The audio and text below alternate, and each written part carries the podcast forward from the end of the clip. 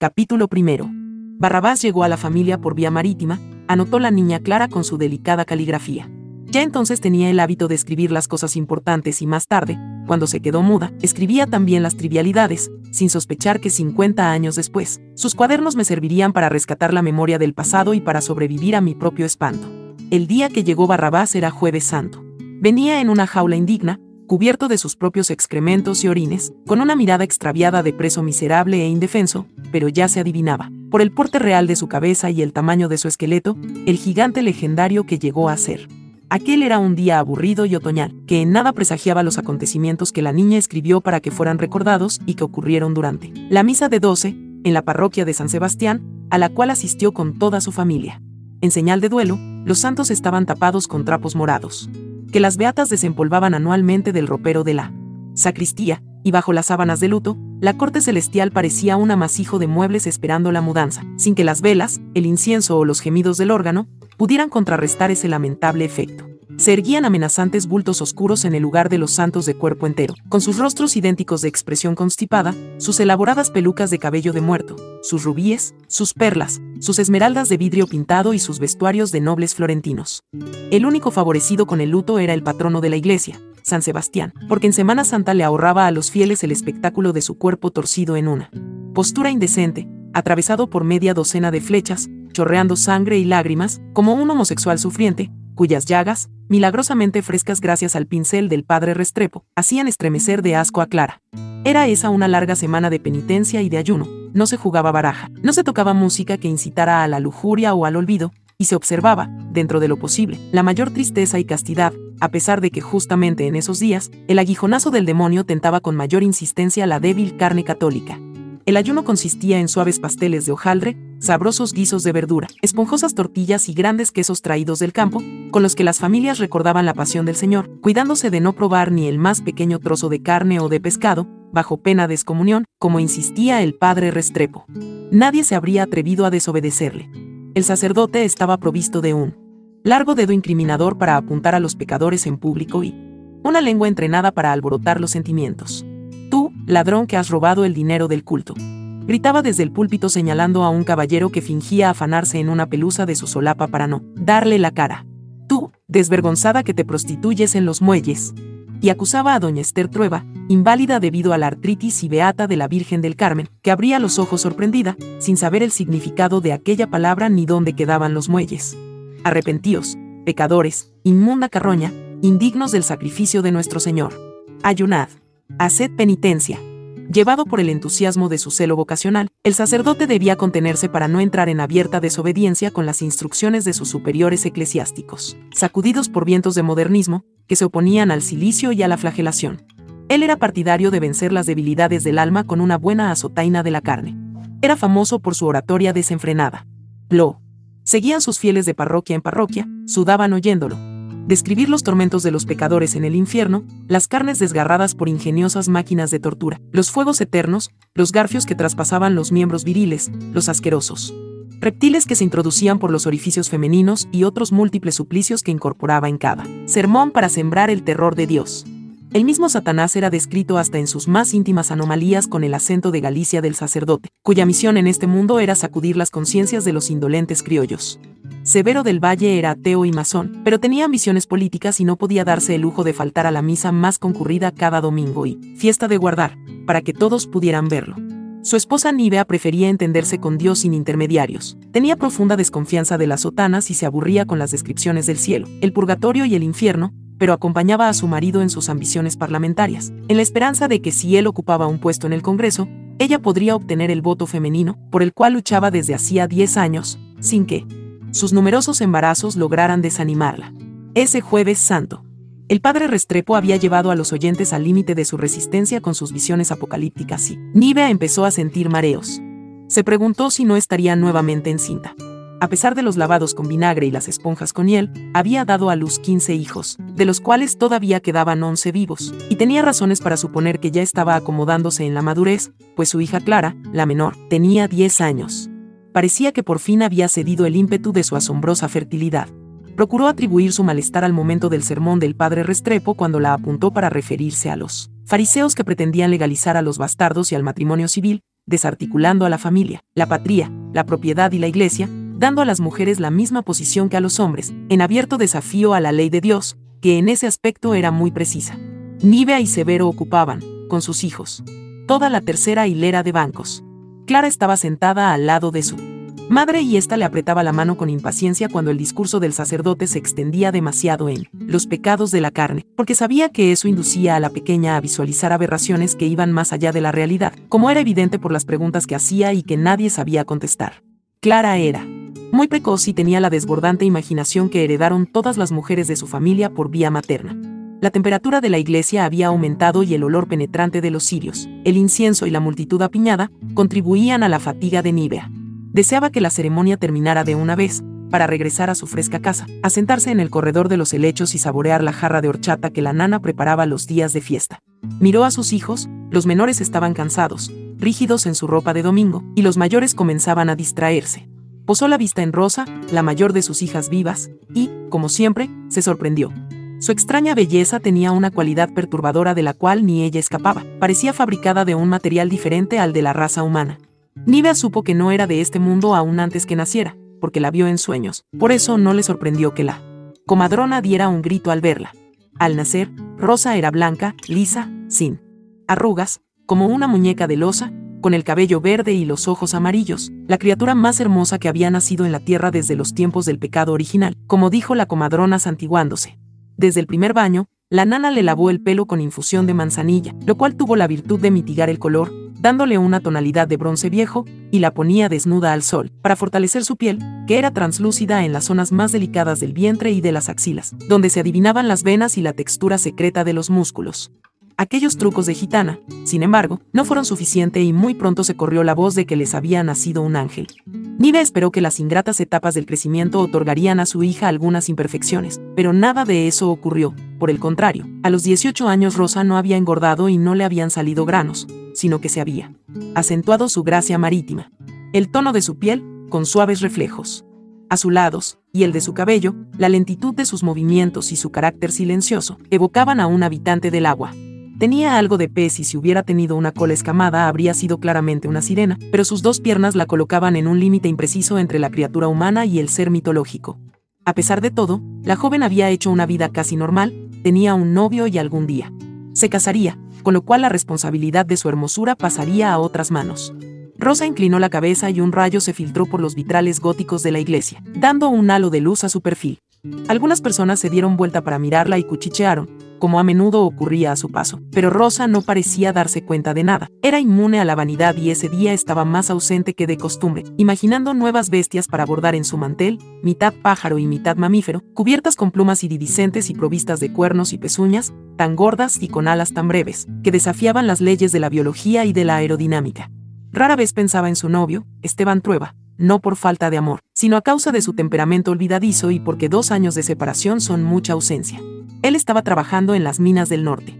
Le escribía metódicamente y a veces Rosa le contestaba enviando versos copiados y dibujos de flores en papel de pergamino con tinta china. A través de esa correspondencia, que Nivea violaba en forma regular, se enteró de los sobresaltos del oficio de minero, siempre amenazado por derrumbes, persiguiendo vetas escurridizas, pidiendo créditos a cuenta de la buena suerte, confiando en que aparecería un maravilloso filón de oro que le permitiría hacer una rápida fortuna y regresar, para llevar a Rosa del brazo al altar, convirtiéndose así en el hombre más feliz del universo, como decía siempre al final de las cartas. Rosa, sin embargo, no tenía prisa por casarse y casi había olvidado el único beso que intercambiaron al despedirse y tampoco podía recordar el color de los ojos de ese novio tenaz por influencia de las novelas románticas, que constituían su única lectura. Le gustaba imaginarlo con botas de suela, la piel quemada por los vientos del desierto, escarbando la tierra en busca de tesoros de piratas, doblones españoles y joyas de los incas, y era inútil que Nivea tratara de convencerla de que las riquezas de las minas estaban metidas en las piedras, porque a Rosa le parecía imposible que Esteban Trueba recogiera toneladas de peñascos con la esperanza de que, al someterlos a inicuos procesos crematorios, escupieran un gramo de oro. Entretanto, lo aguardaba sin aburrirse, imperturbable en la gigantesca tarea que se había impuesto, bordar. El mantel más grande del mundo. Comenzó con perros, gatos y mariposas, pero pronto la fantasía se apoderó de su labor y fue apareciendo un paraíso de bestias imposibles que nacían, de su aguja ante los ojos preocupados de su padre. Severo consideraba que era tiempo de que su hija se sacudiera la modorra y pusiera los pies en la realidad, que aprendiera algunos oficios domésticos y se preparara para el matrimonio, pero Nivea no compartía esa inquietud. Ella prefería no atormentar a su hija con exigencias terrenales, pues presentía que Rosa era un ser celestial, que no estaba hecho para durar mucho tiempo en el tráfico grosero de este mundo. Por eso la dejaba en paz con sus hilos de bordar y no objetaba aquel zoológico de pesadilla. Una barba del corsé de Nivea se quebró y la punta se le clavó entre las costillas. Sintió que se ahogaba dentro del vestido de terciopelo azul, el cuello de encaje demasiado alto, las mangas muy estrechas, la cintura tan ajustada, que cuando se soltaba la faja. Pasaba media hora con retorcijones de barriga hasta que las tripas se le acomodaban en su posición normal. Lo habían discutido a menudo con sus amigas sufragistas y habían llegado a la conclusión que mientras las mujeres no se cortaran las faldas y el pelo y no se quitaran los refajos, daba igual que pudieran estudiar medicina o tuvieran derecho a voto, porque de ningún modo tendrían ánimo para hacerlo, pero ella misma no tenía valor para ser de las primeras en abandonar la moda. Notó que la voz de Galicia había dejado de martillarle el cerebro. Se encontraba en una de esas largas pausas del sermón que el cura, conocedor del efecto de un silencio incómodo, empleaba con frecuencia. Sus ojos ardientes aprovechaban esos momentos para recorrer a los feligreses uno por uno. Nivea soltó la mano de su hija Clara y buscó un pañuelo en su manga para secarse una gota que le resbalaba por el cuello. El silencio se hizo denso, el tiempo pareció detenido en la iglesia, pero nadie se atrevió a toser o a acomodar la postura, para no atraer la atención del padre Restrepo. Sus últimas frases todavía vibraban entre las columnas. Y en ese momento, como recordara años más tarde Nivea, en medio de la ansiedad y el silencio, se escuchó con toda nitidez la voz de su pequeña Clara. PST. Padre Restrepo. Si el cuento del infierno fuera pura mentira, nos chingamos todos. El dedo índice del jesuita, que ya estaba en el aire para señalar nuevos suplicios, quedó suspendido como un pararrayo sobre su cabeza. La gente dejó de respirar y los que estaban cabeceando se reanimaron. Los esposos del valle fueron los primeros en reaccionar al sentir que los invadía el pánico y al ver que sus hijos comenzaban a agitarse nerviosos. Severo comprendió que debía actuar antes que estallara la risa colectiva o se desencadenara algún cataclismo celestial. Tomó a su mujer del brazo y a Clara por el cuello y salió arrastrándolas a grandes zancadas, seguido por sus otros hijos, que se precipitaron en tropel hacia la puerta. Alcanzaron a salir antes que el sacerdote pudiera invocar un rayo que los convirtiera en estatuas de sal, pero desde el umbral escucharon su terrible voz de arcángel ofendido. Endemoniada. Soberbia endemoniada. Esas palabras del padre Restrepo permanecieron en la memoria de la familia con la gravedad de un diagnóstico, y en los años sucesivos, tuvieron ocasión de recordarlas a menudo. La única que no volvió a pensar en ellas fue la misma Clara, que se limitó a anotarlas en su diario y luego las olvidó. Sus padres, en cambio, no pudieron ignorarlas, a pesar de que estaban de acuerdo en que la posesión demoníaca y la soberbia eran dos pecados demasiado grandes para una niña tan pequeña. Temían a la maledicencia de la gente y al fanatismo del padre Restrepo. Hasta ese día, no habían puesto nombre a las excentricidades de su hija menor ni las habían relacionado con influencias satánicas. Las tomaban como una característica de la niña, como la cojera lo era de Luis o la belleza de Rosa. Los poderes mentales de Clara no molestaban a nadie y no producían mayor desorden. Se manifestaban casi siempre en asuntos de poca importancia y en la estricta intimidad del hogar. Algunas veces, a la hora de la comida, cuando estaban todos reunidos en el gran comedor de la casa, sentados en estricto orden de dignidad y gobierno, el salero comenzaba a vibrar y de pronto se desplazaba por la mesa entre las copas y platos, sin que mediara. Ninguna fuente de energía conocida ni truco de ilusionista. Nivea daba un tirón a las trenzas de Clara y con ese sistema conseguía que su hija abandonara su distracción lunática y devolviera la normalidad al salero, que al punto recuperaba su inmovilidad los hermanos se habían organizado para que, en el caso de que hubiera visitas, el que estaba más cerca detenía de un manotazo lo que se estaba moviendo sobre la mesa, antes que los extraños se dieran cuenta y sufrieran un sobresalto. La familia continuaba comiendo sin comentarios. También se habían habituado a los presagios de la hermana menor. Ella anunciaba los temblores con alguna anticipación, lo que resultaba muy conveniente en ese país de catástrofes, porque daba tiempo de poner a salvo la vajilla y dejar al alcance de la mano las pantuflas para salir arrancando. En la noche, a los seis años Clara predijo que el caballo iba a voltear a Luis, pero este se negó a escucharla y desde entonces tenía una cadera desviada. Con el tiempo se le acortó la pierna izquierda y tuvo que usar un zapato especial con una gran plataforma que él mismo se fabricaba. En esa ocasión Nivea se inquietó, pero la nana le devolvió la tranquilidad diciendo que hay muchos niños que vuelan como las moscas, que adivinan los sueños y hablan con las ánimas, pero a todos se les pasa cuando pierden la inocencia. Ninguno llega a grande en ese estado, explicó. Espere que a la niña le venga la demostración y va a ver que se le quita la maña de andar moviendo los muebles y anunciando desgracias. Clara era la preferida de la nana. La había ayudado a nacer y ella era la única que comprendía realmente la naturaleza estrafalaria de la niña. Cuando Clara salió del vientre de su madre, la nana la acunó, la lavó y desde ese instante amó desesperadamente a esa criatura frágil, con los pulmones llenos de flema, siempre al borde de perder el aliento y ponerse morada, que había tenido que revivir muchas veces con el calor de sus grandes pechos cuando le faltaba el aire, pues ella sabía que ese era el único remedio para el asma. Mucho más efectivo que los jarabes aguardentosos del doctor Cuevas.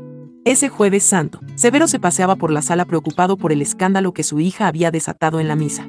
Argumentaba que solo un fanático como el padre Restrepo podía creer en endemoniados en pleno siglo XX, el siglo de las luces, de la ciencia y la técnica, en el cual el demonio había quedado definitivamente desprestigiado. Nive lo interrumpió para decir que no era ese el punto. Lo grave era que si las proezas de su hija trascendían las paredes de la casa y el cura empezaba a indagar, todo el mundo iba a enterarse. Va a empezar a llegar la gente para mirarla como si fuera un fenómeno, dijo Nivea. Y el Partido Liberal se irá al carajo, agregó Severo, que veía el daño que podía hacer a su carrera política tener una hechizada en la familia. En ello estaban cuando llegó la nana arrastrando sus alpargatas, con su frufru de enaguas almidonadas, a anunciar que en el patio había unos hombres descargando a un muerto. Así era. Entraron en un carro con cuatro caballos, ocupando todo el primer patio, aplastando las camelias y ensuciando con bosta el reluciente. Empedrado, en un torbellino de polvo, un piafar de caballos y un maldecir de hombres supersticiosos que hacían gestos contra el mal de ojo. Traían el cadáver del tío Marcos con todo su equipaje. Dirigía aquel tumulto un hombrecillo melifluo, vestido de negro, con levita y un sombrero demasiado grande, que inició un discurso solemne para explicar las circunstancias del caso, pero fue brutalmente interrumpido por Nivea, que se lanzó sobre el polvoriento ataúd que contenía los restos de su hermano más querido. Nivea gritaba que abrieran la tapa, para verlo con sus propios ojos. Ya le había tocado enterrarlo en una ocasión anterior, y, por lo mismo, le cabía la duda de que tampoco esa vez fuera definitiva su muerte. Sus gritos atrajeron a la multitud de sirvientes de la casa y a todos los hijos, que acudieron corriendo al oír el nombre de su tío resonando con lamentos de duelo. Hacía un par de años que Clara no veía a su tío Marcos, pero lo recordaba muy bien. Era la única imagen perfectamente nítida de su infancia y para evocarla no necesitaba consultar el daguerrotipo del salón, donde aparecía vestido de explorador, apoyado en una escopeta de dos cañones de modelo antiguo, con el pie derecho sobre el cuello de un tigre de Malasia, en la misma triunfante actitud que ella había observado en la Virgen del altar mayor, pisando el demonio vencido entre nubes de yeso y ángeles pálidos. A Clara le bastaba cerrar los ojos para ver a su tío en carne y hueso, curtido por las inclemencias de todos los climas del planeta, flaco, con unos bigotes de filibustero, entre los cuales asomaba su extraña sonrisa de dientes de tiburón. Parecía imposible que estuviera dentro de ese cajón negro en el centro del patio. En cada visita que hizo Marcos al hogar de su hermana Nivea, se quedó por varios meses, provocando el regocijo de los sobrinos, especialmente de Clara, y una tormenta en la que el orden doméstico perdía su horizonte. La casa se atochaba de baúles, animales embalsamados, lanzas de indios, bultos de marinero. Por todos lados la gente andaba tropezando con sus bártulos inauditos, aparecían bichos nunca vistos, que habían hecho el viaje desde tierras remotas, para terminar aplastados bajo la escoba implacable de la nana en cualquier rincón de la casa. Los modales del tío Marcos eran los de un caníbal, como decía Severo. Se pasaba la noche haciendo movimientos incomprensibles en la sala, que, más tarde se supo, eran ejercicios destinados a perfeccionar el control de la mente sobre el cuerpo y a mejorar la digestión. Hacía experimentos de alquimia en la cocina, llenando toda la casa con humaredas fétidas y arruinaba las ollas con sustancias sólidas que no se podían desprender del fondo. Mientras los demás intentaban dormir, arrastraba sus maletas por los corredores, ensayaba sonidos agudos con instrumentos salvajes y enseñaba a hablar en español a un loro cuya lengua materna era de origen amazónico. En el día dormía en una hamaca que había tendido entre dos columnas del corredor, sin más abrigo que un taparrabos que ponía de pésimo humor a Severo, pero que Nivea disculpaba porque Marcos la había convencido de que así predicaba el nazareno. Clara recordaba perfectamente, a pesar de que entonces era muy pequeña, la primera vez que su tío Marcos llegó a la casa de regreso de uno de sus viajes. Se instaló como si fuera a quedarse para siempre.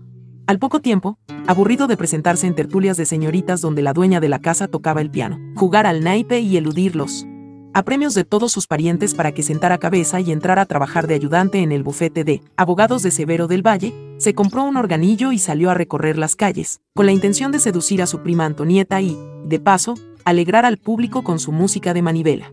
La máquina no era más que un cajón roñoso provisto de ruedas, pero él la pintó con motivos marineros y le puso una falsa chimenea de barco. Quedó con aspecto de cocina a carbón. El organillo tocaba una marcha militar y un vals alternadamente y entre vuelta y vuelta de la manivela. El oro, que había aprendido el español, aunque todavía guardaba su acento extranjero, atraía a la concurrencia con gritos agudos. También sacaba con el pico unos papelitos de una caja para vender la suerte a los curiosos.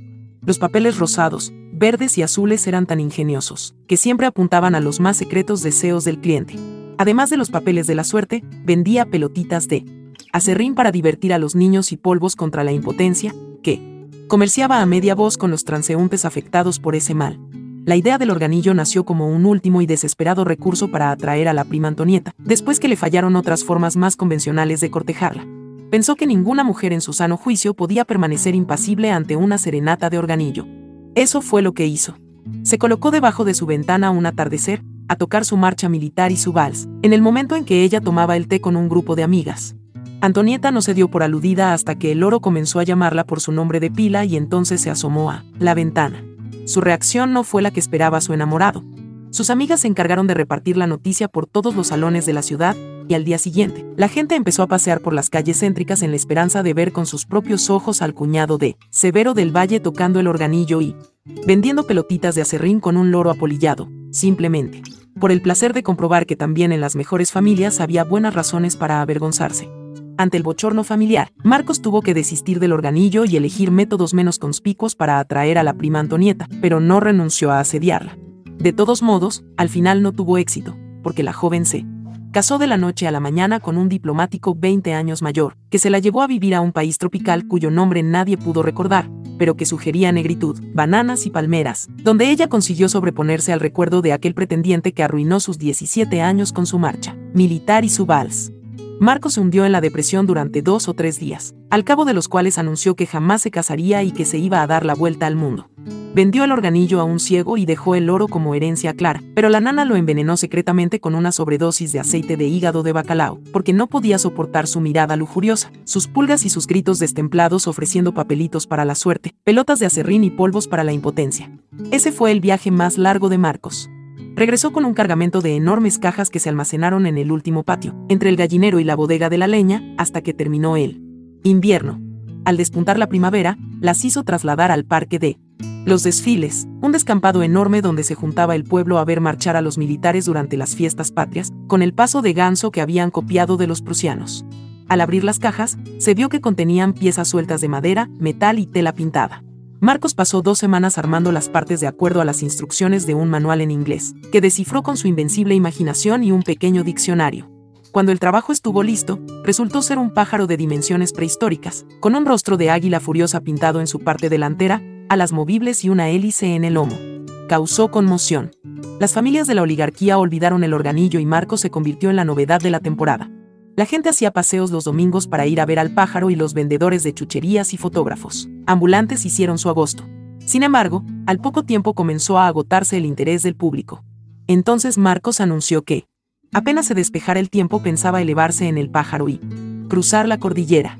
La noticia se regó en pocas horas y se convirtió en el acontecimiento más comentado del año.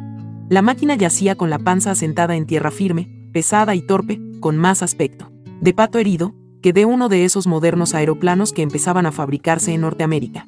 Nada en su apariencia permitía suponer que podría moverse y mucho menos encumbrarse y atravesar las montañas nevadas. Los periodistas y curiosos acudieron en tropel.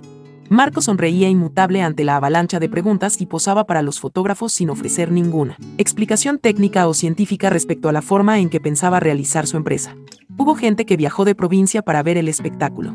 40 años después, su sobrino nieto Nicolás, a quien Marcos no llegó a conocer, desenterró la iniciativa de volar que siempre estuvo presente en los hombres de su estirpe. Nicolás tuvo la idea de hacerlo con fines comerciales, en una salchicha gigantesca rellena con aire caliente, que llevaría impreso un aviso publicitario de bebidas gaseosas. Pero, en los tiempos en que Marcos anunció su viaje en aeroplano, nadie creía que ese invento pudiera servir para algo útil. Él lo hacía por espíritu aventurero. El día señalado para el vuelo amaneció nublado, pero había tanta expectación que Marcos no quiso aplazar la fecha. Se presentó puntualmente en el sitio y no dio ni una mirada al cielo que se cubría de grises nubarrones. La muchedumbre atónita llenó todas las calles adyacentes, se encaramó en los techos y los balcones de las casas próximas y se apretujó en el parque. Ninguna concentración política pudo reunir a tanta gente hasta medio siglo después, cuando el primer candidato marxista aspiraba, por medios totalmente democráticos, a ocupar el sillón de los presidentes. Clara recordaría toda su vida ese día de fiesta.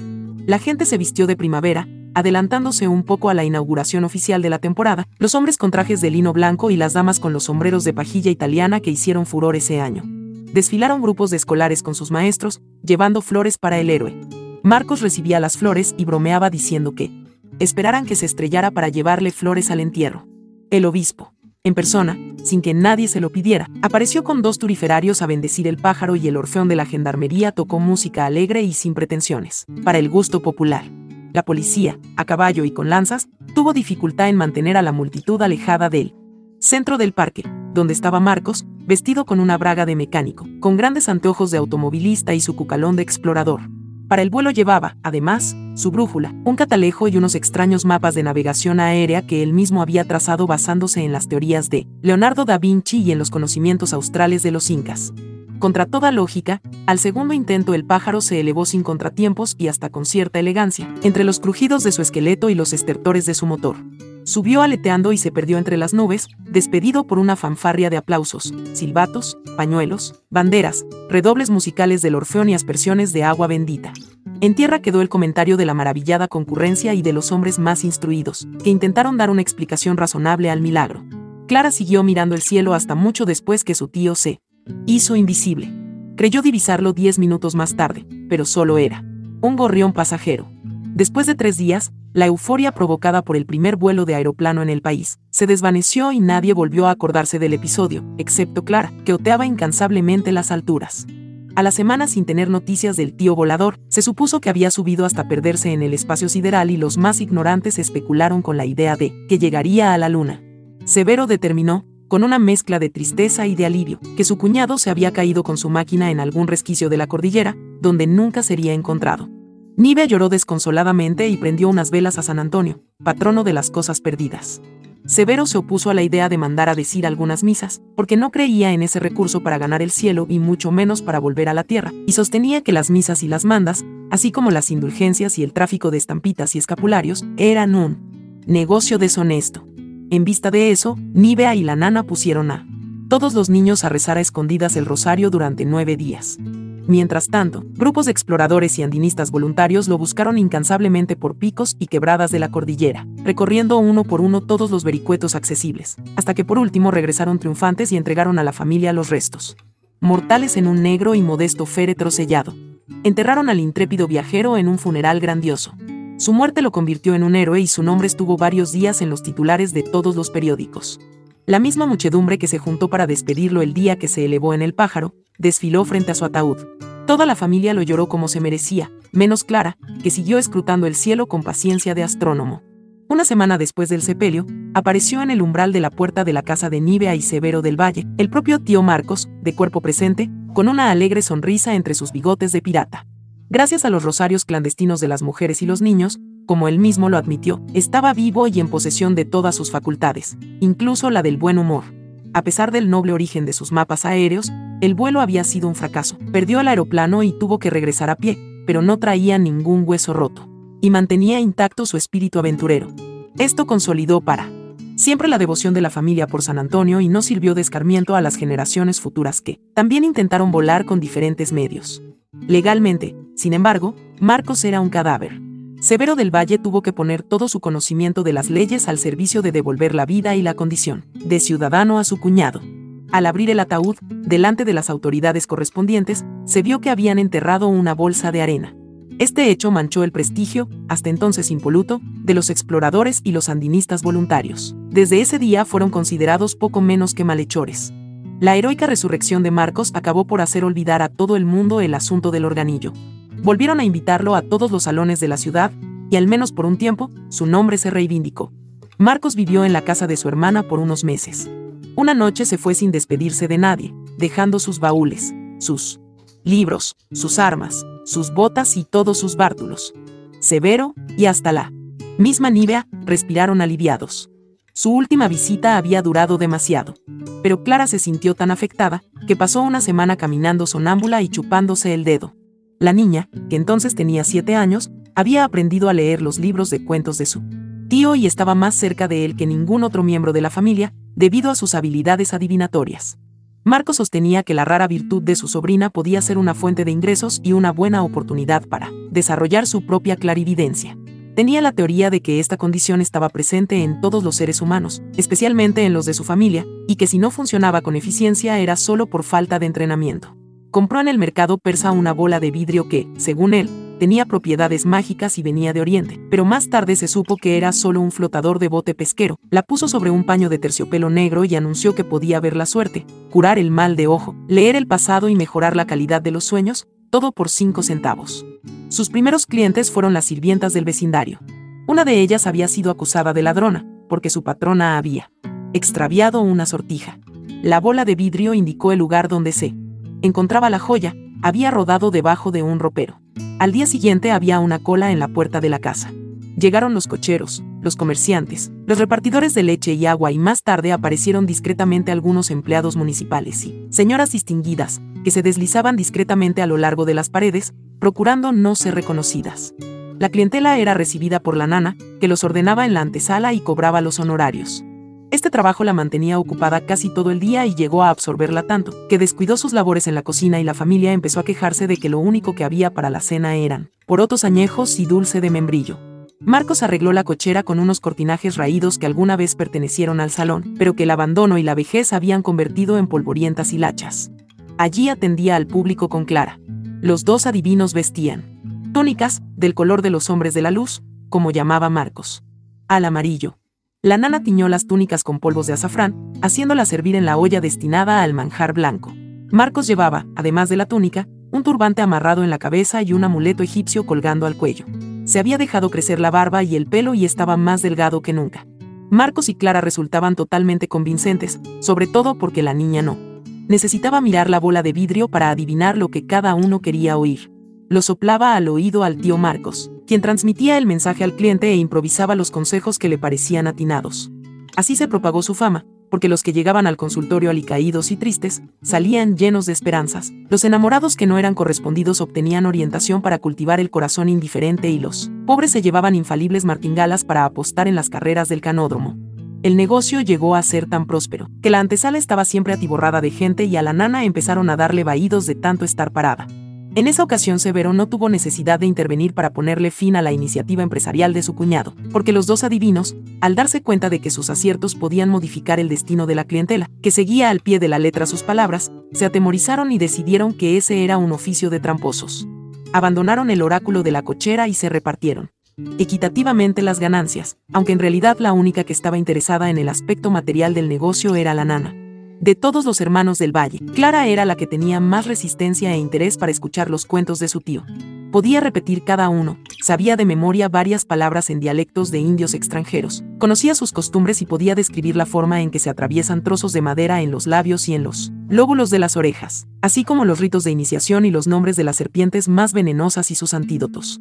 Su tío era tan elocuente, que la niña podía sentir en su propia carne la quemante mordedura de las víboras, ver al reptil deslizarse sobre la alfombra entre las patas del arrimo de jacarandá y escuchar los gritos de las guacamayas entre las cortinas del salón. Se acordaba sin vacilaciones del recorrido de Lope de Aguirre en su búsqueda de El Dorado, de los nombres impronunciables de la flora y la fauna.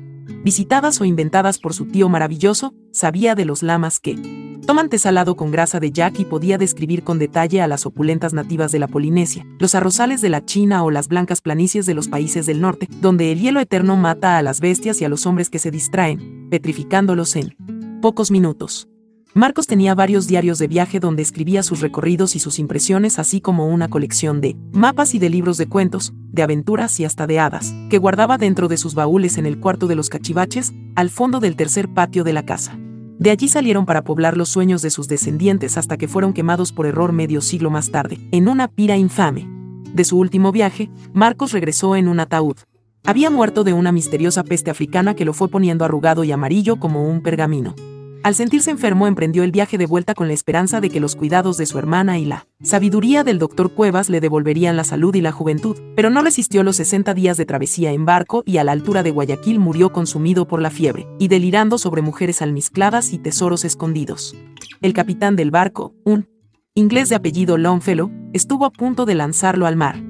Envuelto en una bandera, pero Marcos había hecho tantos amigos y enamorado a tantas mujeres a bordo del transatlántico, a pesar de su aspecto jibarizado y su delirio, que los pasajeros se lo impidieron y Longfellow tuvo que almacenarlo, junto a las verduras del cocinero chino, para preservarlo del calor y los mosquitos del trópico, hasta que el carpintero de a bordo le improvisó un cajón. En el Callao consiguieron un féretro apropiado y algunos días después el capitán, furioso por las molestias que ese pasajero le había causado a la compañía de navegación y a él personalmente, lo descargó sin miramientos en el muelle, extrañado de que nadie se presentara a reclamarlo ni a pagar los gastos extraordinarios. Más tarde se enteró de que el correo en esas latitudes no tenía la misma confiabilidad que en su lejana Inglaterra y que sus telegramas se volatilizaron por el camino. Afortunadamente para Longfellow, apareció un abogado, de la aduana que conocía a la familia del Valle y ofreció hacerse cargo del asunto, metiendo a Marcos y su complejo equipaje en un coche de flete y llevándolo a la capital al único domicilio fijo, que se le conocía, la casa de su hermana. Para Clara ese habría sido uno de los momentos más dolorosos de su vida, si Barrabás no hubiera llegado mezclado con los bártulos de su tío. Ignorando la perturbación que reinaba en el patio, su instinto la condujo directamente al rincón donde habían tirado la jaula. Adentro estaba Barrabás. Era un montón de huesitos cubiertos con un pelaje de color indefinido, lleno de peladuras infectadas, un ojo cerrado y el otro supurando legañas, inmóvil como un cadáver en su propia porquería. A pesar de su apariencia, la niña no tuvo dificultad en identificarlo. Un perrito. Chilló. Se hizo cargo del animal. Lo sacó de la jaula, lo acunó en su pecho y con cuidados de misionera consiguió darle agua en el hocico hinchado y reseco. Nadie se había preocupado de alimentarlo desde que el capitán Longfellow, quien como todos los ingleses trataba mucho mejor a los animales que a los humanos, lo depositó con el equipaje en el muelle. Mientras el perro estuvo a bordo junto a su amo moribundo, el capitán lo alimentó con su propia mano y lo paseó por la cubierta, prodigándole todas las atenciones que le escatimó a Marcos, pero una vez en tierra firme. Fue tratado como parte del equipaje. Clara se convirtió en una madre para el animal, sin que nadie le disputara ese dudoso privilegio, y consiguió reanimarlo.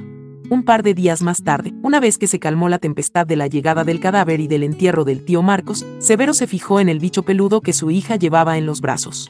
¿Qué es eso? preguntó. Barrabás, dijo Clara. Entrégueselo al jardinero, para que se deshaga de él. Puede contagiarnos alguna enfermedad, ordenó Severo. Pero Clara lo había adoptado. Es mío, papá. Si me lo quita, le juro que dejo de respirar y me muero.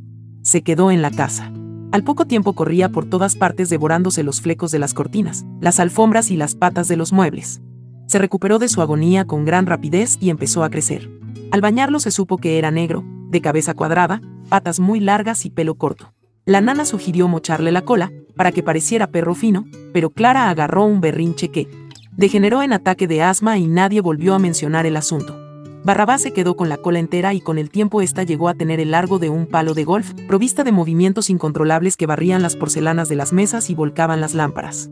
Era de raza desconocida. No tenían nada en común con los perros que vagabundeaban por la calle y mucho menos con las criaturas de pura raza, que criaban algunas familias aristocráticas. El veterinario no supo decir cuál era su origen y Clara supuso que provenía de la China, porque gran parte del contenido del equipaje de su tío eran recuerdos de ese lejano país. Tenía una ilimitada capacidad de crecimiento. A los seis meses era del tamaño de una oveja y al año de las proporciones de un potrillo.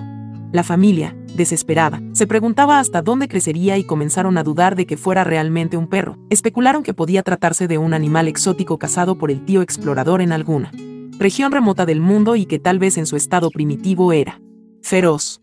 Nive observaba sus pezuñas de cocodrilo y sus dientes afilados y su corazón de madre se estremecía pensando que la bestia podía arrancarle la cabeza a un adulto de un tarascón y con mayor razón a cualquiera de sus niños. Pero Barrabás no daba muestras de ninguna ferocidad, por el contrario. Tenía los retosos de un gatito. Dormía abrazado a Clara, dentro de su cama, con la cabeza en el almohadón de plumas y tapado hasta el cuello porque era friolento. Pero después, cuando ya no cabía en la cama, se tendía en el suelo a su lado, con su hocico de caballo apoyado en la mano de la niña. Nunca se lo vio ladrar ni gruñir. Era negro y silencioso como una pantera. Le gustaban el jamón y las frutas confitadas y cada vez que había visitas y olvidaban encerrarlo, entraba sigilosamente al comedor y daba una vuelta a la mesa retirando con delicadeza sus bocadillos, preferidos de los platos sin que ninguno de los comensales se atreviera a impedírselo. A pesar de su mansedumbre de doncella, Barrabás inspiraba terror. Los proveedores huían precipitadamente cuando se asomaba a la calle y en una oportunidad su presencia provocó pánico entre las mujeres que hacían fila frente al carretón que repartía la leche, espantando al percherón de tiro, que salió disparado en medio de un estropicio. de cubos de leche desparramados en el empedrado. Severo tuvo que pagar todos los destrozos y ordenó que el perro fuera amarrado en el patio, pero Clara tuvo otra de sus pataletas y la decisión fue aplazada por tiempo indefinido. La fantasía popular y la ignorancia respecto a su raza atribuyeron a Barrabás características mitológicas. Contaban que siguió creciendo y que si no hubiera puesto fin a su existencia la brutalidad de un carnicero, habría llegado a tener el tamaño de un camello. La gente lo creía una cruza de perro con yegua, suponían que podían aparecerle alas, cuernos y un aliento sulfuroso de dragón, como las bestias que bordaba Rosa en su interminable mantel. La nana, harta de recoger porcelana rota y oír los chismes de que se convertía en lobo las noches de luna llena, usó con él el mismo sistema que con el oro, pero la sobredosis de aceite de hígado de bacalao no lo mató, sino que le provocó una cagantina de cuatro días que cubrió la casa de arriba abajo y que ella misma tuvo que limpiar. Eran tiempos difíciles. Yo tenía entonces alrededor de 25 años, pero me parecía que me quedaba poca vida por delante para labrarme un futuro y tener la posición que deseaba. Trabajaba como un animal y las pocas veces que me sentaba a descansar, obligado por el tedio de algún domingo, sentía que estaba perdiendo momentos preciosos y que cada minuto de ocio era un siglo más lejos de Rosa. Vivía en la mina, en una casucha de tablas con techo de zinc que me fabriqué yo mismo con la ayuda de un par de peones. Era una sola pieza cuadrada donde acomodé mis pertenencias, con un ventanuco en cada pared, para que circulara el aire bochornoso del día, con postigos para cerrarlos en la noche, cuando corría el viento glacial. Todo mi mobiliario consistía en una silla, un catre de campaña, una mesa rústica, una máquina de escribir y una pesada caja fuerte que tuve que hacer llevar al lomo de mula a través del desierto, donde guardaba los jornales de los mineros, algunos documentos y una bolsita de lona donde brillaban los pequeños trozos de oro que representaban el fruto de tanto esfuerzo. No era cómoda, pero yo estaba acostumbrado a la incomodidad. Nunca me había bañado en agua caliente y los recuerdos que tenía de mi niñez eran de frío, soledad y un eterno vacío en el estómago. Allí comí, dormí y escribí durante dos años, sin más distracción que unos cuantos libros muchas veces leídos, una ruma de periódicos atrasados, unos textos en inglés que me sirvieron para aprender los rudimentos de esa magnífica lengua, y una caja con llave donde guardaba la correspondencia que mantenía con Rosa. Me había acostumbrado a escribirle a máquina, con una copia que guardaba para mí y que ordenaba por fechas junto a las pocas cartas que recibí de ella.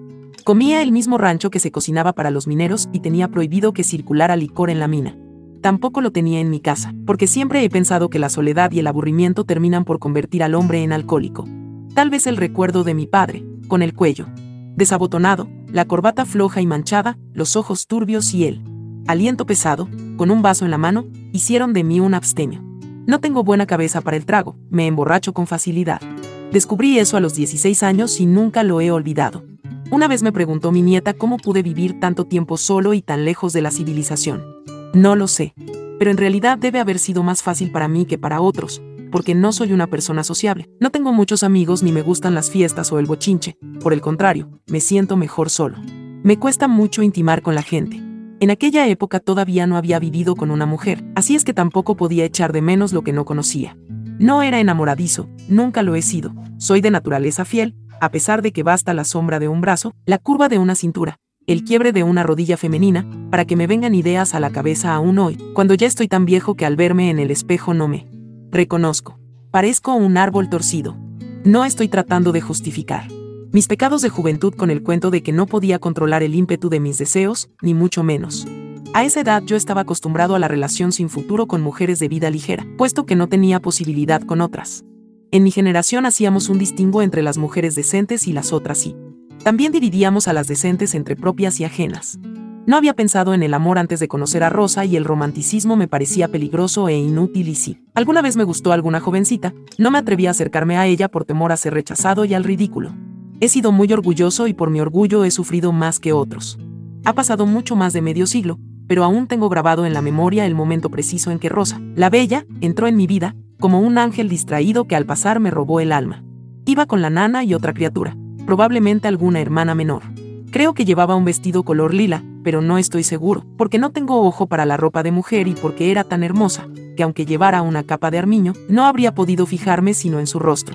Habitualmente no ando pendiente de las mujeres, pero habría tenido que ser tarado para no ver esa aparición que provocaba un tumulto a su paso y congestionaba el tráfico, con ese increíble pelo verde que le enmarcaba la cara como un sombrero de fantasía, su porteada y esa manera de moverse como si fuera volando.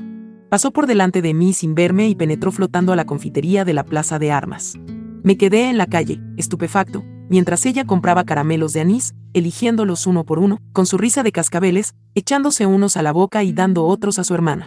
No fui el único hipnotizado, en pocos minutos se formó un corrillo de hombres que atisbaban por la vitrina. Entonces reaccioné. No se me ocurrió que estaba muy lejos de ser el pretendiente ideal para aquella joven celestial, puesto que no tenía fortuna, distaba de ser buen mozo y tenía por delante un futuro incierto. Y no la conocía. Pero estaba deslumbrado y decidí en ese mismo momento que era la única mujer digna de ser mi esposa y que sí, no podía tenerla, prefería el celibato. La seguí todo el camino de vuelta a su casa. Me subí en el mismo tranvía y me senté tras.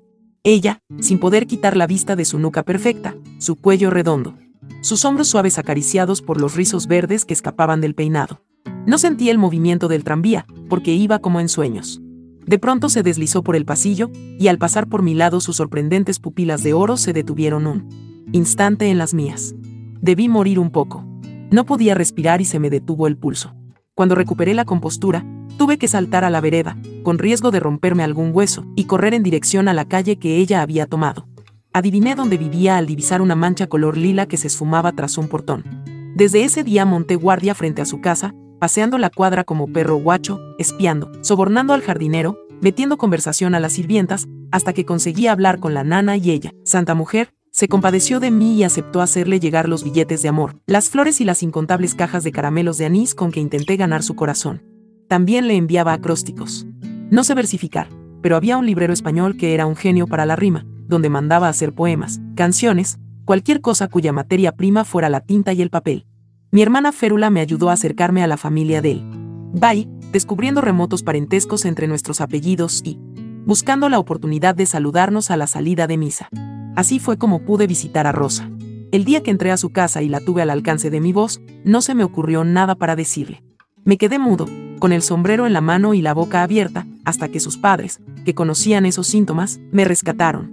No sé qué pudo ver Rosa en mí, ni por qué con el tiempo me aceptó por esposo. Llegué a ser su novio oficial sin tener que realizar ninguna proeza sobrenatural, porque a pesar de su belleza inhumana y sus innumerables virtudes, Rosa no tenía pretendientes. Su madre me dio la explicación. Dijo que ningún hombre se sentía lo bastante fuerte como para pasar la vida defendiendo a Rosa de las apetencias de los demás. Muchos la habían rondado, perdiendo la razón por ella, pero hasta que yo aparecí en el horizonte, no se había decidido nadie. Su belleza atemorizaba, por eso la admiraban de lejos, pero no se acercaban. Yo nunca pensé en eso, en realidad. Mi problema era que no tenía ni un peso, pero me sentía capaz, por la fuerza del amor, de convertirme en un hombre rico. Miré a mi alrededor buscando un camino rápido, dentro de los límites de la honestidad en que me habían educado, y vi que para triunfar necesitaba tener padrinos, estudios especiales o un capital. No era suficiente tener un apellido respetable. Supongo que si hubiera tenido dinero para empezar, habría apostado al naipe o a los caballos, pero como no era el caso, tuve que pensar en trabajar en algo que, aunque fuera arriesgado, pudiera darme fortuna. Las minas de oro y de plata eran el sueño de los aventureros. Podían hundirlos en la miseria, matarlos de tuberculosis o convertirlos en hombres poderosos. Era cuestión de suerte. Obtuve la concesión de una mina en el norte con la ayuda del prestigio del apellido de mi madre, que sirvió para que el banco me diera una fianza. Me hice firme propósito de sacarle hasta el último gramo del precioso metal, aunque para ello tuviera que estrujar el cerro con mis propias manos y moler las rocas a patadas. Por Rosa estaba dispuesto a eso y mucho más. A fines del otoño, cuando la familia se había tranquilizado respecto a las intenciones del padre Restrepo, quien tuvo que apaciguar su vocación de inquisidor después que el obispo en persona le advirtió que dejara en paz a la pequeña Clara del Valle, y cuando todos se habían resignado a la idea de que el tío Marcos estaba realmente muerto, comenzaron a concretarse los planes políticos de Severo. Había trabajado durante años con ese fin. Fue un triunfo para él cuando lo invitaron a presentarse como candidato del Partido Liberal en las elecciones parlamentarias, en representación de una provincia del sur donde nunca había estado y tampoco podía ubicar fácilmente en el mapa. El partido estaba muy necesitado de gente y Severo muy ansioso de ocupar un escaño en el Congreso, de modo que no tuvieron dificultad en convencer a los humildes electores del sur que nombraran a Severo como su candidato. La invitación fue apoyada por un cerdo, asado, rosado y monumental, que fue enviado por los electores a la casa de la familia del Valle. Iba sobre una gran bandeja de madera, perfumado y brillante, con un perejil en el hocico y una zanahoria en el culo, reposando en un lecho de tomates. Tenía un costurón en la panza y adentro estaba relleno con perdices, que a su vez estaban rellenas con ciruelas. Llegó acompañado por una garrafa que contenía medio galón del mejor aguardiente del país. La idea de convertirse en diputado o, mejor aún, en senador, era un sueño largamente acariciado por Severo. Había ido llevando las cosas hasta esa meta con un minucioso trabajo de contactos, amistades, conciliábulos, apariciones públicas discretas pero eficaces, dinero y favores que hacía a las personas adecuadas en el momento preciso. Aquella provincia sureña, aunque remota y desconocida, era lo que estaba esperando. Lo del cerdo fue un martes. El viernes, cuando ya del cerdo no quedaba más que los pellejos y los huesos que roía Barrabás en el patio, Clara anunció que habría otro muerto en la casa. Pero será un muerto por equivocación, dijo. El sábado pasó mala noche y despertó gritando. La nana le dio una infusión de tilo y nadie le hizo caso, porque estaban ocupados con los preparativos del viaje del padre al sur y porque la bella Rosa amaneció con fiebre. Nive ordenó que dejaran a Rosa en cama y él. Doctor Cuevas dijo que no era nada grave, que le dieran una limonada tibia y bien azucarada, con un chorrillo de licor, para que sudara la calentura. Severo fue a ver a su hija y la encontró arrebolada y con los ojos brillantes, hundida en los encajes color mantequilla de sus sábanas. Le llevó de regalo un carnet de baile y autorizó a la nana para abrir la garrafa de aguardiente y echarle a la limonada. Rosa se bebió la limonada, se arropó en su mantilla de lana y se durmió enseguida al lado de Clara, con quien compartía la habitación. En la mañana del domingo trágico, la nana se levantó temprano, como siempre, antes de ir a misa fue a la cocina a preparar el desayuno de la familia. La cocina a leña y carbón había quedado preparada desde el día anterior y ella encendió el fogón en el rescoldo, de las brasas aún tibias. Mientras calentaba el agua y hervía la leche, fue acomodando los platos para llevarlos al comedor. Empezó a cocinar la avena, a colar el café, tostar el pan. Arregló dos bandejas, una para Nivea, que siempre tomaba su desayuno en la cama, y otra para Rosa, que por estar enferma tenía derecho a lo mismo. Cubrió la bandeja de rosa con una servilleta, de lino bordado por las monjas, para que no se enfriara el café y no le entraran moscas, y se asomó al patio para ver que Barrabás no estuviera cerca. Tenía el prurito de asaltarla cuando ella pasaba con el desayuno. Lo vio distraído jugando con una gallina y aprovechó para salir en su largo viaje por los patios y los corredores, desde la cocina, al fondo de la casa, hasta el cuarto de las niñas, al otro extremo. Frente a la puerta de Rosa vaciló, golpeada por la fuerza del presentimiento. Entró sin anunciarse a la habitación, como era su costumbre, y al punto notó que olía a rosas, a pesar de que no era la época de esas flores. Entonces la nana supo que había ocurrido una desgracia irreparable. Depositó con cuidado la bandeja en la mesa de noche y caminó lentamente hasta la ventana. Abrió las pesadas cortinas y el pálido sol de la mañana entró en el cuarto. Se volvió acongojada y no le sorprendió ver sobre la cama a Rosa. Muerta, más bella que nunca, con el pelo definitivamente verde, la piel del tono del marfil nuevo y sus ojos amarillos como la miel, abiertos. A los pies de la cama estaba la pequeña Clara observando a su hermana. La nana se arrodilló junto a la cama, tomó la mano a Rosa y comenzó a rezar. Siguió rezando hasta que se escuchó en toda la casa un terrible lamento de buque perdido. Fue la primera y última vez que Barrabás se hizo oír. Aulló a la muerta durante todo el día, hasta destrozarle los nervios a los habitantes de la casa y a los vecinos, que acudieron atraídos por ese gemido de naufragio. Al doctor Cuevas le bastó echar una mirada al cuerpo de Rosa para saber que la muerte se debió a algo mucho más grave que una fiebre de morondanga.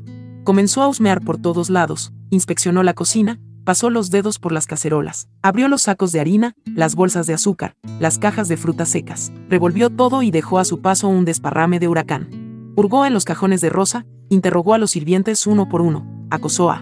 Condujeron a la garrafa de aguardiente que requisó sin miramientos. No le comunicó a nadie sus dudas, pero se llevó la botella a su laboratorio. Tres horas después estaba de regreso con una expresión de horror que transformaba su rubicundo rostro de fauno en una máscara pálida que no le abandonó durante todo ese terrible asunto. Se dirigió a Severo, lo tomó de un brazo y lo llevó aparte. En ese aguardiente había suficiente veneno como para reventar a un toro, le dijo a boca de jarro. Pero para estar seguro de que eso fue lo que mató a la niña, tengo que hacer una autopsia. ¿Quiere decir que la va a abrir? Gimió Severo. No completamente. La cabeza no se la voy a tocar, solo el sistema digestivo, explicó el doctor Cuevas. Severo sufrió una fatiga. A esa hora Nive estaba agotada de llorar, pero cuando se enteró de que pensaban llevarse a su hija a la morgue, recuperó de golpe la energía. Solo se calmó con el juramento de que se llevarían a Rosa directamente de la casa al cementerio católico. Entonces aceptó tomarse el láudano que le dio el médico y se durmió durante 20 horas. Al anochecer, Severo dispuso los preparativos mandó a sus hijos a la cama y autorizó a los sirvientes para retirarse temprano. Ah, Clara, que estaba demasiado impresionada por lo que había sucedido, le permitió pasar esa noche en el cuarto de otra hermana. Después que todas las luces se apagaron y la casa entró en reposo, llegó el ayudante del doctor Cuevas, un joven esmirriado y miope, que tartamudeaba al hablar. Ayudaron a Severo a transportar el cuerpo de Rosa a la cocina y lo colocaron con delicadeza sobre el mármol, donde la nana amasaba el pan y picaba las verduras. A pesar de la fortaleza de su carácter, Severo no pudo resistir el momento en que quitaron la camisa de dormir a su hija y apareció su esplendorosa desnudez de sirena. Salió trastabillando, borracho de dolor, y se desplomó en el salón llorando como una criatura. También el doctor Cuevas, que había visto nacer a Rosa y la conocía como la palma de su mano, tuvo un sobresalto al verla sin ropa. El joven ayudante, por su parte, comenzó a jadear de impresión y siguió jadeando en los años siguientes cada vez que recordaba la visión increíble de Rosa durmiendo desnuda sobre él. Mesón de la cocina, con su largo pelo cayendo como una cascada. Vegetal hasta el suelo. Suelo. Mientras ellos trabajaban en su terrible oficio, la nana, aburrida de llorar y rezar, y presintiendo que algo extraño estaba ocurriendo en sus territorios del tercer patio, se levantó, se arropó con un chal y salió a recorrer la casa. Dio luz en la cocina, pero la puerta y los postigos de las ventanas estaban cerrados. Siguió por los corredores silenciosos y helados, cruzando los tres cuerpos de la casa hasta llegar al salón. Por la puerta entreabierta divisó a su patrón que se paseaba por la habitación con aire desolado. El fuego de la chimenea se había extinguido. La nana entró. ¿Dónde está la niña Rosa? preguntó. El doctor Cuevas está con ella, nana. Quédate aquí y tómate un trago conmigo, suplicó Severo. La nana se quedó de pie, con los brazos cruzados sujetando el chal contra su pecho. Severo le señaló el sofá y ella se aproximó con timidez. Se sentó a su lado. Era la primera vez que estaba tan cerca del patrón desde que vivía en su casa. Severo sirvió una copa de jerez para cada uno y se bebió la suya de un trago. Hundió la cabeza entre sus dedos, mesándose los cabellos y mascullando entre dientes una incomprensible y triste letanía. La nana, que estaba sentada rígidamente en la punta de la silla, se relajó al verlo llorar. Estiró su mano áspera y con un gesto automático le alisó el pelo con la misma caricia que durante 20 años había empleado para consolarle a los hijos. Él levantó la vista y observó el rostro sin edad, los pómulos indígenas, el moño negro, el amplio regazo donde había visto Ipar y dormir a codo sus descendientes y sintió que esa mujer cálida y generosa como la tierra podía darle consuelo. Apoyó la frente en su falda, aspiró el suave olor de su delantal almidonado y rompió en sollozos como un niño, vertiendo todas las lágrimas que había aguantado en su vida de hombre. La nana le rascó la espalda, le dio palmaditas de consuelo, le habló en la media lengua que empleaba para adormecer a los niños y le cantó en un susurro sus baladas campesinas, hasta que consiguió tranquilizarlo. Permanecieron sentados muy juntos, bebiendo jerez, llorando a intervalos y rememorando los tiempos dichosos en que Rosa corría por el jardín sorprendiendo a las mariposas con su belleza de fondo de mar. En la cocina, el doctor Cuevas y su ayudante prepararon sus siniestros utensilios y sus frascos malolientes, se colocaron delantales de hule, se enrollaron las mangas y procedieron a hurgar en la intimidad de la bella Rosa, hasta comprobar, sin lugar a dudas, que la joven había ingerido una dosis superlativa de veneno para ratas. Esto estaba destinado a Severo, concluyó el doctor lavándose las manos en el fregadero. El ayudante, demasiado emocionado por la hermosura de la muerta, no se resignaba a dejarla cocida como un saco y sugirió acomodarla un poco. Entonces se dieron ambos a la tarea de preservar el cuerpo con ungüentos y rellenarlo con emplastos de embalsamador. Trabajaron hasta las 4 de la madrugada, hora en la que el doctor Cuevas se declaró vencido por el cansancio y la tristeza y salió. En la cocina quedó Rosa en manos del ayudante, que la lavó con una esponja, quitándole las manchas de sangre, le colocó su camisa bordada para tapar el costurón que tenía desde la garganta hasta el sexo y le acomodó el cabello. Después limpió los vestigios de su trabajo. El doctor Cuevas encontró en el salón a Severo acompañado por la nana, ebrios de llanto y jerez. Está lista, dijo. Vamos a arreglarla un poco para que la vea su madre. Le explicó a Severo que sus sospechas eran fundadas y que en el estómago de su hija había encontrado la misma sustancia mortal que en el aguardiente regalado. Entonces Severo se acordó de la predicción de Clara y perdió el resto de compostura que le quedaba, incapaz de resignarse a la idea de que su hija había muerto en su lugar.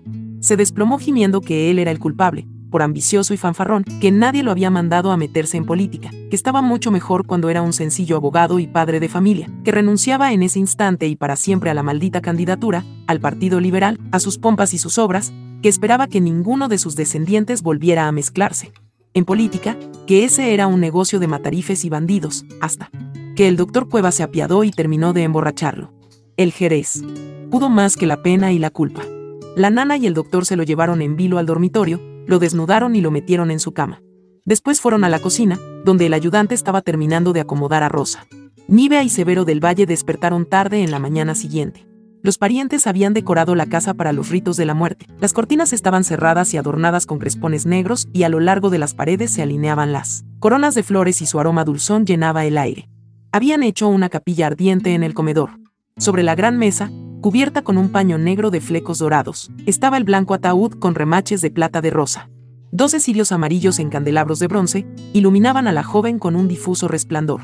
La habían vestido con su traje de novia y puesto la corona de azahares de cera que guardaba para el día de su boda. A mediodía comenzó el desfile de familiares, amigos y conocidos. A dar el pésame y acompañar a los del valle en su duelo. Se presentaron en la casa hasta sus más encarnizados enemigos políticos y a todo Severo del Valle los observó fijamente, procurando descubrir en cada par de ojos que veía el secreto del asesino, pero en todos, incluso en el presidente del Partido Conservador, vio el mismo pesar y la misma inocencia. Durante el velorio, los caballeros circulaban por los salones y corredores de la casa, comentando en voz baja sus asuntos de negocios. Guardaban respetuoso silencio cuando se aproximaba a alguien de la familia. En el momento de entrar al comedor y acercarse al ataúd para dar una última mirada a Rosa, todos estremecían, porque su belleza no había hecho más que aumentar en esas horas. Las señoras pasaban al salón, donde ordenaron las sillas de la casa formando un círculo. Allí había comodidad para llorar a gusto, desahogando con el buen pretexto de la muerte ajena, otras tristezas propias. El llanto era copioso, pero digno y callado. Algunas murmuraban oraciones en voz baja. Las empleadas de la casa circulaban por los salones y los corredores ofreciendo tazas de té, copas de coñac, pañuelos limpios para las mujeres, confites caseros y pequeñas compresas empapadas en amoníaco, para las señoras que sufrían mareos por el encierro, el olor de las velas y la pena. Todas las hermanas del valle, menos Clara, que era todavía muy joven, estaban vestidas de negro riguroso, sentadas alrededor de su madre como una ronda de cuervos. Nivea, que había llorado todas sus lágrimas, se mantenía rígida sobre su silla, sin un suspiro, sin una palabra y sin el alivio del amoníaco porque le daba alergia. Los visitantes que llegaban pasaban a darle el pésame. Algunos la besaban en ambas mejillas, otros la abrazaban estrechamente por unos segundos, pero ella parecía no reconocer ni a los más íntimos. Había visto morir a otros hijos en la primera infancia o al nacer, pero ninguno le produjo la sensación de pérdida que tenía en ese momento. Cada hermano despidió a Rosa con un beso en su frente helada, menos Clara, que no quiso aproximarse al comedor. No insistieron, porque conocían su extrema sensibilidad y su tendencia a caminar. Sonámbula cuando se le alborotaba la imaginación. Se quedó en él. Jardín acurrucada al lado de Barrabás, negándose a comer o a participar en el velorio. Solo la nana se fijó en ella y trató de consolarla, pero Clara la rechazó. A pesar de las precauciones que tomó Severo para acallar las murmuraciones, la muerte de Rosa fue un escándalo público. El doctor Cuevas ofreció, a quien quiso oírlo, la explicación perfectamente razonable de la muerte de la joven, debida, según él, a una neumonía fulminante. Pero se corrió la voz de que había sido envenenada por error, en vez de su padre. Los asesinatos políticos eran desconocidos en el país en esos tiempos y el veneno, en cualquier caso, era un recurso de mujerzuelas, algo desprestigiado y que no se usaba desde la época de la colonia, porque incluso los crímenes pasionales se resolvían cara a cara. Se elevó un clamor de protesta por el atentado y antes que Severo pudiera evitarlo, salió la noticia publicada en un periódico de la oposición, acusando veladamente a la oligarquía y añadiendo que los conservadores eran capaces hasta de eso, porque no podían perdonar a Severo del Valle que, a pesar de su clase social, se pasara al bando liberal.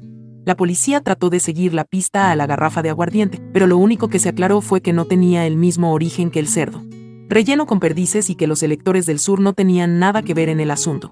La misteriosa garrafa fue encontrada por casualidad en la puerta de servicio de la Casa del Valle el mismo día y, a la misma hora de la llegada del cerdo asado. La cocinera supuso que era parte del mismo regalo. Ni el celo de la policía, ni las pesquisas que realizó Severo por su cuenta a través de un detective privado, pudieron descubrir a los asesinos y la sombra de esa venganza pendiente ha quedado presente en las generaciones posteriores. Ese fue el primero de muchos actos de violencia que marcaron el destino de la familia. Me acuerdo perfectamente.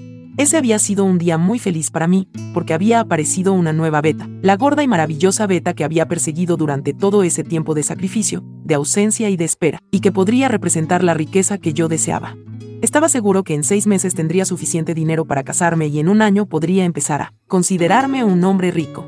Tuve mucha suerte porque, en el negocio de las minas, eran más los que se arruinaban que los que triunfaban. Como estaba diciendo, escribiendo, a Rosa esa tarde, tan eufórico, tan impaciente, que se me trababan los dedos en la vieja máquina y me salían las palabras pegadas. En eso estaba cuando oí los golpes en la puerta que me cortaron la inspiración para siempre. Era un arriero con un par de mulas, que traía un telegrama del pueblo, enviado por mi hermana Férula, anunciándome la muerte de Rosa.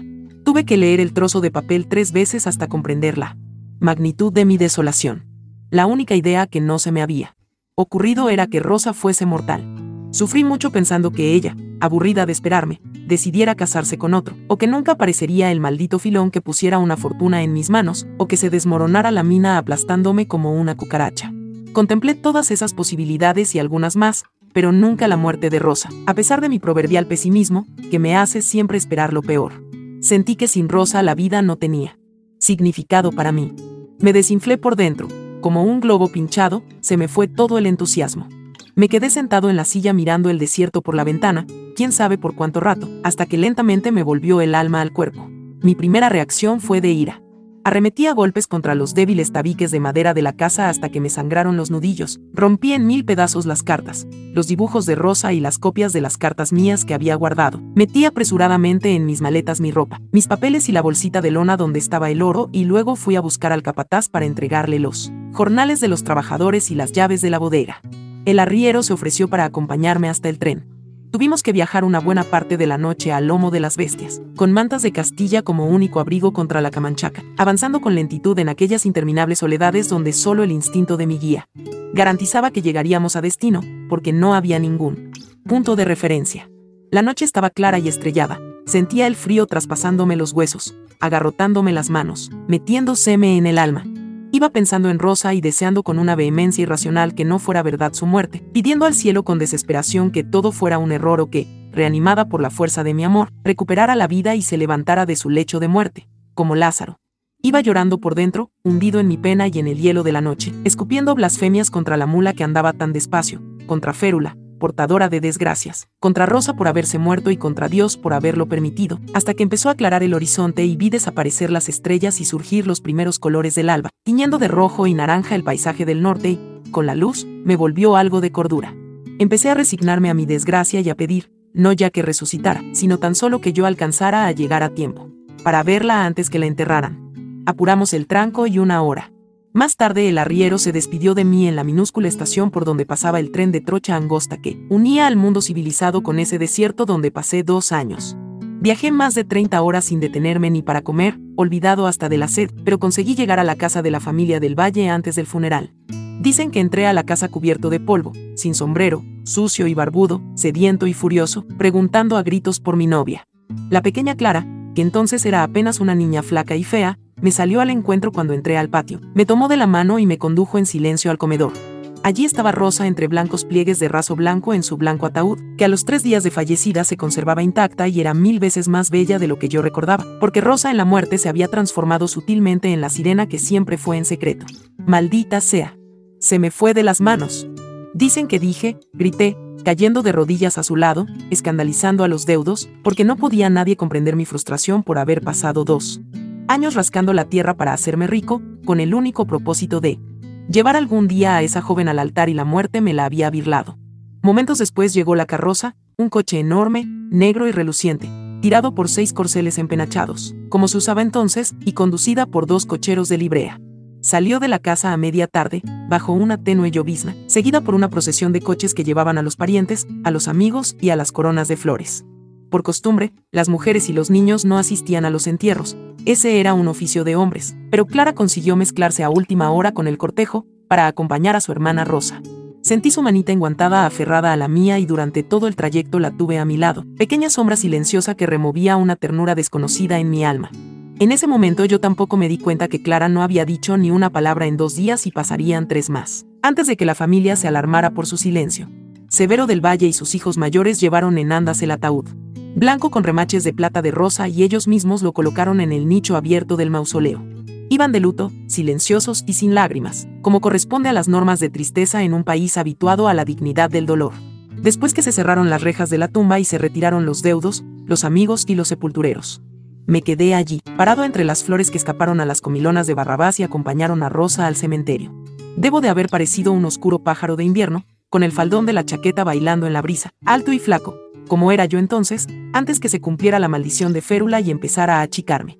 El cielo estaba gris y amenazaba lluvia, supongo que hacía frío, pero creo que no lo sentía, porque la rabia me estaba consumiendo. No podía despegar los ojos del pequeño rectángulo de mármol donde habían grabado el nombre de Rosa, la Bella, y las fechas que limitaban su corto paso por este mundo, con altas letras góticas.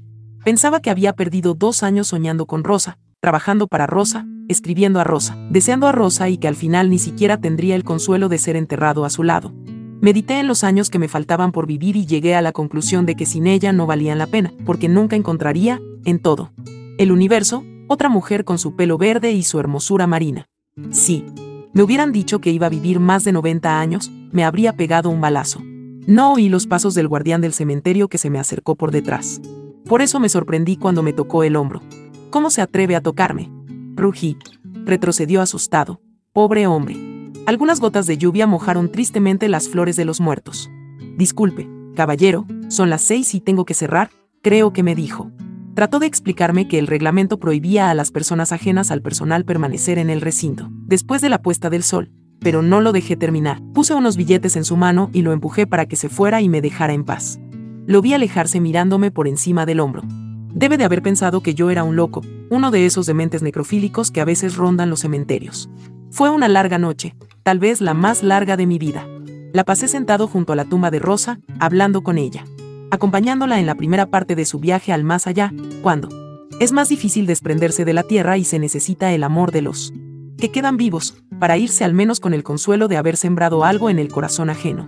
Recordaba su rostro perfecto y maldecía mi suerte. Reproché a Rosa los años que pasé metido en un hoyo en la mina, soñando con ella. No le dije que no había visto más mujeres, en todo ese tiempo, que unas miserables prostitutas envejecidas y gastadas, que servían a todo el campamento con más buena voluntad que mérito. Pero sí le dije que había vivido entre hombres toscos y sin ley, comiendo garbanzos y bebiendo agua verde, lejos de la civilización, pensando en ella noche y día, llevando en el alma su imagen como un estandarte que me daba fuerzas para seguir picoteando la montaña, aunque se perdiera la beta, enfermo del estómago la mayor parte del año, helado de frío en las noches y alucinado por el calor del día, todo eso con el único fin de casarme con ella, pero va y se me muere a traición, antes. Que pudiera cumplir mis sueños, dejándome una incurable desolación. Le dije que se había burlado de mí, le saqué la cuenta de que nunca. Habíamos estado completamente solos, que la había podido besar una sola vez. Había tenido que tejer el amor con recuerdos y deseos apremiantes, pero imposibles de satisfacer, con cartas atrasadas y desteñidas que no podían reflejar la pasión de mis sentimientos ni el dolor de su ausencia, porque no tengo facilidad para el género epistolar y mucho menos para escribir sobre mis emociones. Le dije que esos años en la mina eran una irremediable pérdida, que si yo hubiera sabido que iba a durar tan poco en este mundo, habría robado el dinero necesario para casarme con ella y construir un palacio alajado con tesoros del fondo, del mar, corales, perlas, nácar, donde la habría mantenido secuestrada y donde solo yo tuviera acceso. La habría amado ininterrumpidamente por un tiempo casi infinito, porque estaba seguro que si hubiera estado conmigo, no habría bebido el veneno destinado a su padre y habría durado mil años. Le hablé de las caricias que le tenía reservadas, los regalos con que iba a sorprenderla, la forma como la hubiera enamorado y hecho feliz. Le dije, en resumen, todas las locuras que nunca le hubiera dicho si pudiera oírme y que nunca he vuelto a decir a ninguna mujer. Esa noche creí que había perdido para siempre la capacidad de enamorarme, que nunca más podría reírme ni perseguir una ilusión. Pero nunca más es mucho tiempo. Así he podido comprobarlo en esta larga vida. Tuve la visión de la rabia creciendo dentro de mí como un tumor maligno, ensuciando las mejores horas de mi existencia, incapacitándome para la ternura o la clemencia. Pero, por encima de la confusión y la ira, el sentimiento más fuerte que recuerdo haber tenido esa noche fue el deseo frustrado, porque jamás podría cumplir el anhelo de recorrer a Rosa con las manos, de penetrar sus secretos, de soltar el verde manantial de su cabello y hundirme en sus aguas más profundas. Evoqué con desesperación la última imagen que tenía de ella, recortada entre los pliegues de raso de su ataúd virginal, con sus azares de novia coronando su cabeza y un rosario entre los dedos. No sabía que asimismo, con los azares y el rosario, volvería a verla por un instante fugaz muchos años más. Tarde. Con las primeras luces del amanecer volvió el guardián. Debe haber sentido lástima por ese loco semicongelado que había pasado la noche entre los lívidos fantasmas del cementerio. Me tendió su cantimplora. Té caliente. Tome un poco, señor, me ofreció. Pero lo rechacé con un manotazo y me alejé maldiciendo, a grandes zancadas rabiosas, entre las hileras de tumbas y cipreses la noche que el doctor Cuevas y su ayudante destriparon el cadáver de Rosa en la cocina para encontrar la causa de su muerte, Clara estaba en su cama con los ojos abiertos, temblando en la oscuridad. Tenía la terrible duda de que su hermana había muerto porque ella lo había dicho. creía que así como la fuerza de su mente podía mover el salero, igualmente podía ser la causa de las muertes, de los temblores de tierra y otras desgracias mayores. En vano le había explicado su madre que ella no podía provocar los acontecimientos, solo verlos con alguna anticipación. Se sentía desolada y culpable y se le ocurrió que si pudiera estar con Rosa, se sentiría mejor. Se levantó descalza, en camisa, y se fue al dormitorio que había compartido con su hermana mayor, pero no la encontró en su cama, donde la había visto por última vez. Salió a buscarla por la casa. Todo estaba oscuro y silencioso. Su madre dormía drogada por el doctor Cuevas y sus hermanos, y los sirvientes se habían retirado temprano a sus habitaciones. Recorrió los salones, deslizándose pegada a los muros, asustada y helada. Los muebles pesados, las gruesas cortinas drapeadas, los cuadros de las paredes, el papel tapiz con sus flores pintadas sobre tela oscura, las lámparas apagadas oscilando en los techos y las matas de helecho sobre sus columnas de losa, le parecieron amenazantes. Notó que en el salón brillaba algo de luz por una rendija debajo de la puerta y estuvo a punto de entrar, pero temió encontrar a su padre y que la mandara de regreso a la cama. Se dirigió entonces a la cocina, pensando que en el pecho de la nana hallaría consuelo. Cruzó el patio principal entre las camelias y los naranjos enanos, atravesó los salones del segundo cuerpo de la casa y los sombríos corredores abiertos donde las tenues luces de los faroles a gas quedaban encendidas toda la noche, para salir arrancando en los temblores y para espantar a los murciélagos y otros bichos nocturnos, y llegó al tercer patio, donde estaban las dependencias de servicio y las cocinas. Allí la casa perdía su señorial prestancia y empezaba el desorden de las perreras, los gallineros y los cuartos de los sirvientes. Más allá estaba la caballeriza, donde se guardaban los viejos caballos que Nivea todavía usaba, a pesar de que Severo del Valle había sido uno de los primeros en comprar un automóvil. La puerta y los postigos de la cocina y el repostero estaban cerrados. El instinto advirtió a Clara que algo anormal estaba ocurriendo adentro. Trató de asomarse, pero su nariz no. Llegaba al alféizar de la ventana, tuvo que arrastrar un cajón, acercarlo al muro, se trepó y pudo mirar por un hueco entre el postigo de madera y el marco de la ventana que la humedad y el tiempo habían deformado y entonces vio el interior. El doctor Cuevas, ese hombronazo bonachón y dulce, de amplia barba y vientre opulento, que la ayudó a nacer y que la atendió en todas sus pequeñas enfermedades de la niñez y sus ataques de asma, se había transformado en un vampiro gordo y oscuro como los de las ilustraciones de los libros de su tío Marcos. Estaba inclinado sobre el mostrador donde la nana preparaba la comida. A su lado había un joven desconocido, pálido como la luna, con la camisa manchada de sangre y los ojos perdidos de amor. Vio las piernas blanquísimas de su hermana y sus pies desnudos. Clara comenzó a temblar. En ese momento el doctor Cueva se apartó y ella pudo ver el horrendo espectáculo de Rosa acostada sobre el mármol, abierta en canal por un tajo profundo, con los intestinos puestos a su lado, dentro de la fuente de la ensalada. Rosa tenía la cabeza torcida en dirección a la ventana donde ella estaba espiando. Su larguísimo pelo verde colgaba como un helecho desde el mesón hasta las baldosas del suelo, manchadas de rojo.